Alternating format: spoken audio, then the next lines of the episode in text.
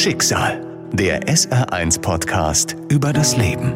Heute. Der härteste Schritt war, glaube ich, der Moment, wo ich dann mir in dieser Notaufnahme von dem Arzt habe sagen lassen, äh, wir werden Sie in die Psychiatrie anliefern. Erstmal war das ein Tiefpunkt, weil ich natürlich mit mir gesagt habe, jetzt hast du alles vor die Wand gefahren. Schicksal. Der SR1-Podcast über das Leben. Mit Martin Liss. Dies ist die Geschichte von Uwe, der schwer an Depressionen erkrankt ist und nach einem gescheiterten Selbstmordversuch sein Leben verändert hat. Er hat gelernt, mit den Depressionen zu leben. Was ihm geholfen hat, das gibt er jetzt weiter, um anderen zu helfen. Wenn ihr das habt oder wenn ihr glaubt, ihr habt das, dann seht es nicht als eine Schwäche, sondern als eine Krankheit. Ganz wichtig. Es ist eine Erkrankung wie Krebs, wie Grippe, wie alles andere auch. Man kann sie behandeln, man kann es verändern, es muss nicht so sein. Das ist das eine. Und das andere ist, sagt es den Leuten, die euch wichtig sind. Also nicht allen, aber die Menschen, die mit euch täglich umgehen und die ihr, die ihr für wertvoll schätzt, die müssen wissen, wie es euch geht. Panik, der Verlust jeglicher Kontrolle. Wer gerade eine Panikattacke erlebt, dessen Körper und Geist befinden sich in einem absoluten Ausnahmezustand. Höchste Alarmstufe, oft verbunden mit Todesangst, die wiederum die Symptome verstärkt. Keine Luft bekommen, das Herz rast, man schwitzt wie verrückt, man hat vielleicht auch das Gefühl, nicht mehr man selbst zu sein. Viele Menschen, die Panikattacken haben, wissen nicht, was mit ihnen los ist, und auch das verstärkt die Angst. Uwe sitzt gerade im Büro seines Chefs, als ihn die Panik ergreift, die Kontrolle über ihn übernimmt und sein normales Denken außer Kraft setzt. Uwe geht es schon seit einer Weile nicht gut, er schafft seine Arbeit nicht mehr wie gewohnt. Darüber will sein Chef mit ihm reden, doch er setzt ihn unter Druck. Nur ist das Gespräch so, so dermaßen eskaliert in Richtung Vorwürfe und Richtung, ich hätte mich falsch organisiert und alles Mögliche. Daraus entstanden sind Regeln, an die ich mich halten sollte. Also da gab es dann so ein Regelwerk von, weil der Herr kann sich nie mehr selber strukturieren. Wir sagen ihm jetzt mal, wie er es am besten macht. Was ich noch eigentlich durch die Panikattacke einfach schlichtweg abgenickt habe. Aber als die Regeln dann auf den Tisch kamen und ich dann gesehen habe, dass drunter stand, äh, wenn sich nicht strikt an diese Regeln halten, sehen wir uns gezwungen, disziplinarische Maßnahmen einzuleiten. Der Satz ist für einen normalen Menschen schon zum Schlucken, aber okay, man versteht ja, was gemeint ist. Das ist jetzt nicht kleine Eskalation. Aber für mich, der da gerade in einem wirklichen Depressionstal war, was zum ersten Mal aufgetreten ist, auch in dieser, in dieser Härte, da war das im Prinzip der Trigger. Der Trigger, also der Auslöser dafür, dass Uwe in einer Kurzschlussreaktion beschließt, seinem Leben sofort ein Ende zu setzen. An die folgenden Ereignisse kann Uwe sich heute nur bruchstückhaft erinnern. Ich weiß danach nur noch, dass ich dann eben meine Sachen gepackt habe, rausgegangen bin, komischerweise noch daran gedacht habe, dass das Smartphone ja ortbar ist, es ausgeschaltet habe. Und dann muss ich wohl zum örtlichen Kirchturm gegangen sein, weil ich springen wollte. Nicht geklappt. Ich kenne das Bild noch von mir, wie ich in der Kirche stehe und versuche herauszufinden, wo es zum Turm geht. Mittlerweile weiß ich, ich hätte eh nicht hoch können, der war schwer verschlossen. Dann habe ich mir alternativ überlegt, was gibt es im Fernsehen, was machen die da? Habe mir Rasierklingen und Schlaftabletten geholt. Ich habe das Bild von der Apotheke noch vor mir, von außen. Nee, dann hört es eigentlich schon auf. Dann sind das alles eigentlich nur, nur Bruchstücke, die ich von anderen erzählt bekommen habe, wie was wohl passiert sein muss. Uwe weiß, dass es auf dem Gelände seiner Firma auch einen Turm gibt. Er versucht dort hoch zu gelangen, aber die Tür ist ebenfalls verschlossen mit einem Alarmriegel. Hätte er ihn betätigt, wären die Sicherheitsleute da gewesen, bevor er hätte springen können. Uwe entscheidet sich deshalb für Plan B, Schlaftabletten und Rasierklingen. Doch bevor er es tun kann, fällt ihm ein, dass er seiner Frau keinen Abschiedsbrief hinterlassen hat, dass sie nicht weiß, was überhaupt los ist. Was dazu geführt hat, dass ich überlegt habe, was mache ich jetzt? Ich bin damals noch wirklich der, der klassische Informatiker gewesen. Ich hatte kein Stück Papier dabei, nur mein Smartphone. Habe also WhatsApp angeschmissen und habe gedacht, meine Frau ist jetzt gerade spazieren mit einer Freundin. Die wird es erst später lesen, bis dann ist alles passiert. Schreibe dann einen Abschiedsbrief. Was ich nicht gerechnet hatte, war, dass meine Frau an dem Morgen, weil sie ein Gefühl hatte, es stimmt was nicht, zu meinem Chef schon gegangen war und gesagt hat, sie hätte Angst, ich täte mir im Affekt demnächst was an. Also jetzt geahnt und ist wieder nach Hause und hat sich zu Hause nicht mit der Freundin getroffen, sondern ins Wohnzimmer gesetzt, die ganzen Telefone ausgebreitet und gewartet, dass ich mich melde. Das heißt, ich habe drei Sätze schreiben können, nach drei Sätzen kommt plötzlich eine Antwort von meiner Frau. Äh, jetzt war mein Plan kaputt. Also habe ich nur noch versucht irgendwie zu antworten, weil ich das noch irgendwie hinkriegen wollte und gleichzeitig Tabletten angeworfen. Das andere habe ich nicht mehr gemacht. Während Uwe eine große Menge von Schlaftabletten einnimmt, fährt seine Frau zurück zu seinem Arbeitsplatz. Gemeinsam mit den Sicherheitsleuten der Firma begibt sie sich auf die Suche nach ihm. Uwe fällt ins Koma. Sie haben mich dann gefunden rechtzeitig und dann bin ich am nächsten Morgen einfach in der, in der Notaufnahme von der Klinik aufgewacht. Paradoxerweise wusste ich nicht warum. Ich habe nur gewusst, irgendwas Schlimmes ist passiert. Ich bin in der Notaufnahme. Es kann nichts Normales sein, aber erst als dann eine Krankenschwester, die da stand, mir erklärt hat, was los ist, da habe ich erst begriffen, dass ich einen Suizidversuch hinter mir hatte. Also es war sehr, sehr spontan und sehr auch automatisiert. Der härteste Schritt war, glaube ich, der Moment, wo ich dann mir in dieser Notaufnahme von dem Arzt habe sagen lassen, äh, wir werden Sie jetzt in die Psychiatrie anliefern. Ich kannte diese Psychiatrie, das war bei uns immer der Kinderdroher. Also immer wenn man als Kind nicht brav war, hieß es, du kommst in die Klapse bei denen da, die, bei den Verrückten. Da kam ich dann hin. Erstmal war das ein Tiefpunkt, weil ich natürlich mit mir gesagt habe, jetzt hast du alles vor die Wand gefahren. Jetzt ist alles aus. Ich ging auch davon aus, meine Familie damit zerbrochen ist. Uwe ist in der Psychiatrie und weiß erst einmal nicht, was ihn eigentlich hierher gebracht hat. Der Selbstmordversuch, ja, aber was wirklich der Grund dafür war, Uwe weiß es nicht. Er weiß nur, das darf nie wieder geschehen. Das war der Hauptgrund, warum ich mich habe einliefern lassen, weil ich zuerst mal gesagt habe, ich habe einen Suizidversuch begangen. Das kann nicht sein, das darf nicht sein. Das muss verhindert werden. Ich bin nicht in die Klinik, weil ich gesagt habe, ich habe Depressionen. Ich bin in die Klinik und habe gesagt, Leute, macht was mit mir, damit ich das nicht mehr mache. Dass Uwe krank ist, dass er schon lange an Depressionen leidet, das findet er erst in der Klinik heraus. Die Diagnose ist der erste Schritt auf einem langen Weg der Selbsterkenntnis und der persönlichen Veränderung. Was mir sehr gut getan hat, war neben Meditation, also neben Übungen, die halt eben dafür sorgen, dass man sich wieder auf sich selbst konzentriert und nicht auf die Probleme, die man hat, sondern einfach mal wieder runterkommt. Was mir da sehr hilfreich erschienen ist, waren die Gespräche mit Patienten. Die Therapeuten, klar, die können einem helfen, die können aber nicht, nicht gesund machen. Die können einem so Hinweise geben, Richtungen. Aber nun gehe ich davon aus, dass nicht jeder Therapeut auch äh, psychische Probleme hatte. Also kann der nur aus dem Lehrbuch erzählen. Mhm. Ich sitze aber dann plötzlich mit Patienten zusammen, die das alle selbst erlebt haben und die mir dann sagen können, ja, kenne ich von dir, das weiß ich und äh, pass auf, ich habe das versucht oder pass auf, ich habe das versucht. Und es ist eine Qualität, weil das schon jemand gemacht hat, der mit denselben Konflikten zu kämpfen hat wie ich. Das ist dann schon was ganz anderes. Ein weiterer wichtiger Schritt raus aus dem Tal. Es ist nicht alles aus. Seine Familie ist nicht kaputt, wie er erst befürchtet hatte. Seine Frau, die ihm das Leben gerettet hat, hält weiter zu ihm. Seine Familie ist da und steht ihm zur Seite, auch seine Kinder, obwohl die, wie er erst im Nachhinein erfährt, selbst oft unter seiner Depression gelitten haben. Wir haben ein Haus mit einer etwa mannshohen Hecke.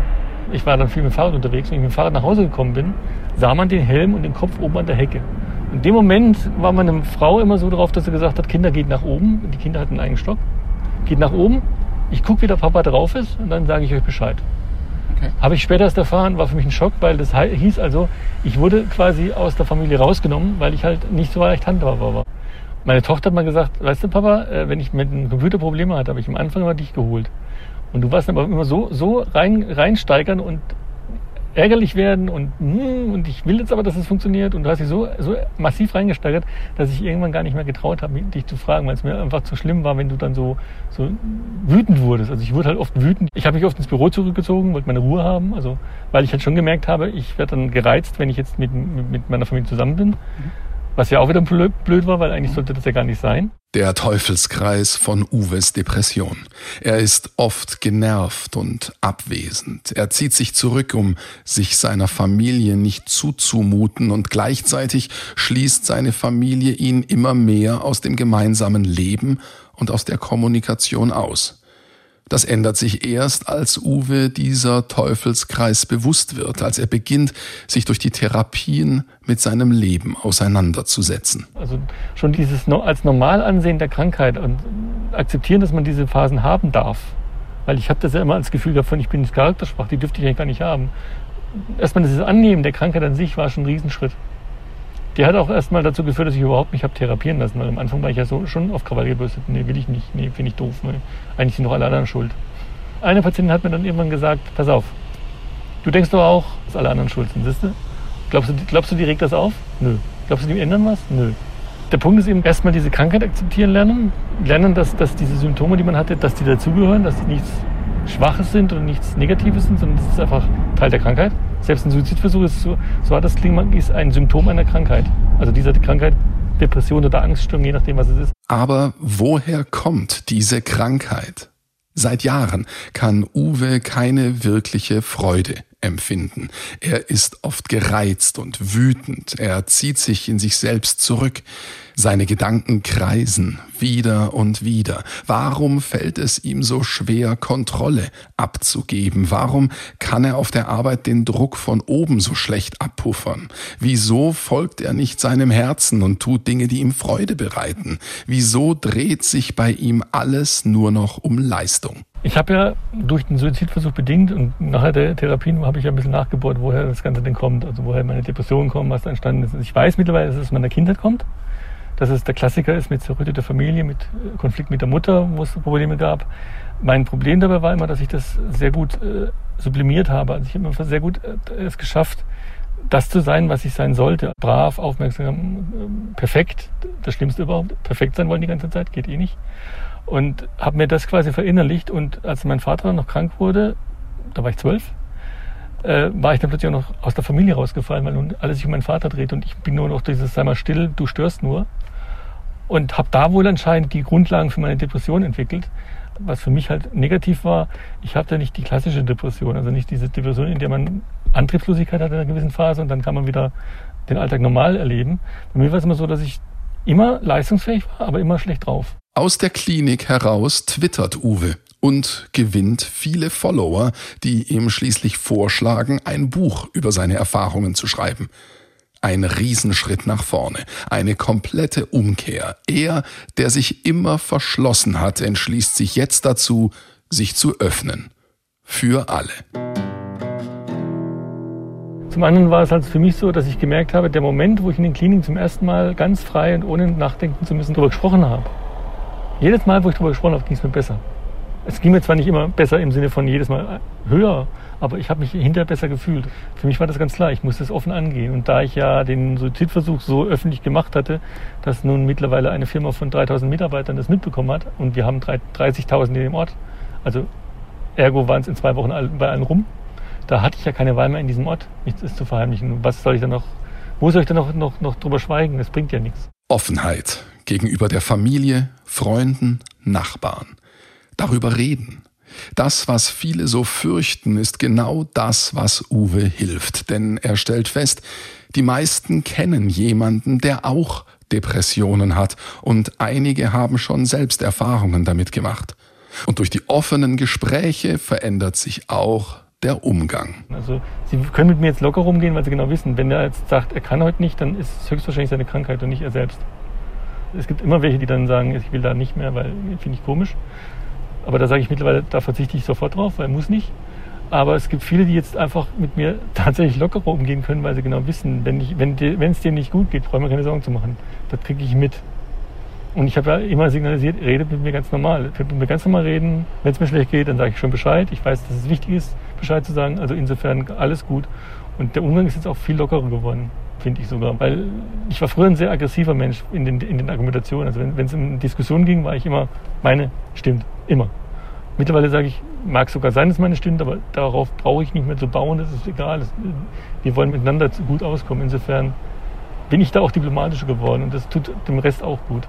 Bei aller Offenheit, den Selbstmordversuch im Nachhinein zu erklären, das fällt Uwe immer noch schwer.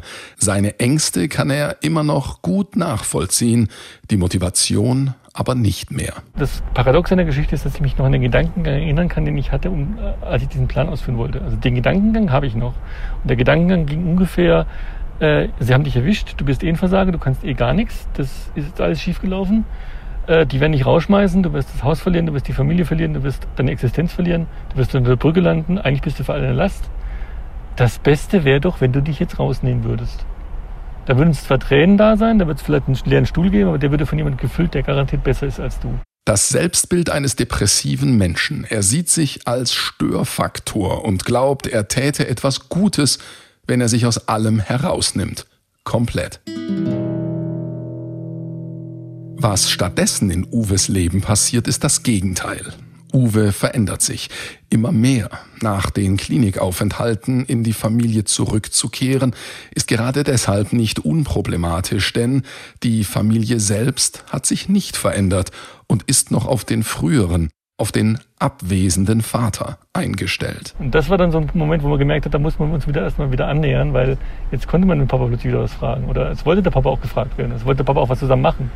Und das war aber überhaupt nicht auf dem Visier, war gar nicht auf dem Radar. Ich habe mal gesagt, in, der, in, der, in, der, in dieser Pause, ich hatte ja meine Tagesklinik und dann inzwischen eine Pause bis zur Reha, so von vier Monaten, da war ich ein Stück Möbel zu Hause. Da lief der ganze Alltag um mich rum. Also ich habe mich dann meistens mit dem Buch beschäftigt, was ich dann geschrieben habe, weil ich nichts anderes zu tun hatte, weil einfach der Vater aus der generellen Familienplanung rausgenommen worden war. Und das hat sich jetzt in den letzten Jahren wieder so langsam auf beiden Seiten eingespielt. Ich bin jetzt nicht mehr so sehr fordernd, dass ich jetzt dauernd irgendwie mitreden will, weil man will dann wieder, ich muss jetzt ja nachholen, was ich verpasst habe. Meine Kinder waren von Anfang an irgendwie, also einer der Knackpunkte bei mir, also weil, weil ich natürlich schon, vor allem in der Reha dann zum Schluss, so der Abschluss, wo ich dann wirklich dieses, diese Gespräche auch hatte, die mich dann, mich dann wiederum geerdet haben, aber dann gleichzeitig mir vor Augen geführt haben, was hätte ich denn meiner Familie da angetan? Da war es für mich schon so, dass ich bei den Kindern Befürchtungen hatte. Also Befürchtungen in Richtung, ich habe ihnen irgendwie was kaputt gemacht, die Kindheit ist nicht mehr so, wie sie sein sollte oder sonstiges. Oder dass sie jetzt dasselbe Schicksal haben würden wie ich, weil es vererbt ist. Uwes jüngster Sohn entwickelt psychosomatische Beschwerden. Deshalb kümmern seine Frau und er sich darum, einen Therapieplatz für ihn zu finden. Gleichzeitig bieten sie auch den beiden anderen Kindern die Möglichkeit an, eine Therapie zu machen. Und Sie nehmen sie an. Ein Kind kann die größten Traumata miterleben, also die größten Krisen miterleben, wenn es das Gefühl hat, dass es trotzdem noch Teil davon ist. Dass es also nicht jetzt irgendwie in dieser, in dieser Krise ausgeschlossen wird, weil es stört.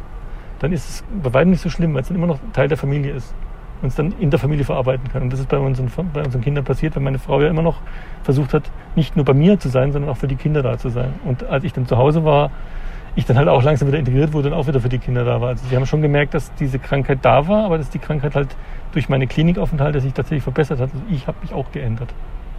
Und das ist, glaube ich, für die Kinder und für mich wertvoll zu wissen, ich bin auch nicht mehr der, der damals sie so belastet hat. Seine Kinder wissen jetzt, Papa ist nicht mehr so extrem wie früher. Papa ist normaler geworden und er ist ansprechbar, er ist nicht mehr dauerabwesend. Ist dieser Zustand jetzt gesichert? Ist Uwe geheilt? Oder kann es auch wieder schlimmer kommen? Wenn ich jetzt behaupten würde, ich hätte keine Angst davor, würde ich lügen. Das wäre auch vermessen. Sagen wir es mal so, ich habe einen gesunden Respekt davor. Ich weiß aber auch mittlerweile durch die Therapeuten, durch die Kliniken, dass es Möglichkeiten gibt, auch Eskalationen in den Griff zu kriegen. Also ich würde mal so sagen, ich habe jetzt nicht mehr so viel Angst davor, weil ich Werkzeuge in der Hand habe, mit denen ich agieren kann. Also ich kann die Panikattacken unterbrechen. Ich weiß, wie ich reagieren muss, wenn ich mal wieder in ein Tal falle. Da gibt es Tricks, da gibt es Wege. Es mag sein, dass es mir wieder schlechter geht, aber was der große Vorteil ist, die Familie weiß es auch Bescheid. Also meine Kinder würden sagen, wenn was los ist. Eventuell würde es meine Frau sagen. Sie weiß jetzt auch, dass sie mich notfalls sogar einweisen dürfte. Also insofern, ich habe mir jetzt so eine Art Auffangnetz gebaut, sodass ich jetzt zwar schon noch abstützen könnte, und das mag ich aber auch nicht, da habe ich auch Angst davor, aber ich habe keine Todesangst mehr. Ich habe früher ja immer, immer Kontrolle behalten wollen. Das heißt, ich wollte auch wissen, wie es weitergeht. Ich habe mittlerweile gelernt, dass es mir am besten geht, wenn ich einfach mal versuche oder es schaffe, das gar nicht mehr zu machen. Also mich hat einer mal gefragt dann auf einer, auf einer Lesung, ähm, ja, haben Sie denn jetzt für sich den Sinn des Lebens entdeckt und was ist er denn für Sie? Und ich habe dann gesagt, nee, ich habe nicht entdeckt und ich will ihn auch gar nicht mehr finden, weil ich suche da nicht mehr danach. Ich bin froh, dass ich noch da bin und ich bin froh, dass sich vieles so entwickelt hat und ich habe halt gemerkt, dass es mir was hilft und das absolut Schöne war, dass ich gemerkt habe, dass durch dieses Schicksal, was ich hatte, wo ich dachte, ich habe alles vor die Wand gefahren, kann ich durch die Offenheit anderen helfen. Und das ist für mich eine Sache, wo ich dann sage, da ist es für mich eine Eigentherapie, weil ich mir reflektieren muss, mache ich das noch, was ich den Leuten rate? Bin ich noch so drauf? Und zum anderen ist es für mich auch eine Art von, von Bestätigung, dass der Weg, den ich jetzt eingeschlagen habe, der richtige ist. Und es tut einfach auch schlichtweg gut, Leuten helfen zu können mit diesem Thema, weil ich weiß, wie, wie sehr ich damals mir Hilfe erhofft hätte. Mhm. Ich meine, das Melancholische war ja, klar, es war ein Charakter von mir, aber ich habe mir schon ab und zu gewünscht, komm doch mal ein und sag mir mal, wie, wie, wie ich Spaß haben kann. Nur ich wusste nicht, dass ich einen Therapeuten dafür bräuchte. Schicksal, der SR1-Podcast über das Leben. Alle Folgen in der ARD-Audiothek und auf vielen anderen Podcast-Plattformen. Eine Produktion des Saarländischen Rundfunks.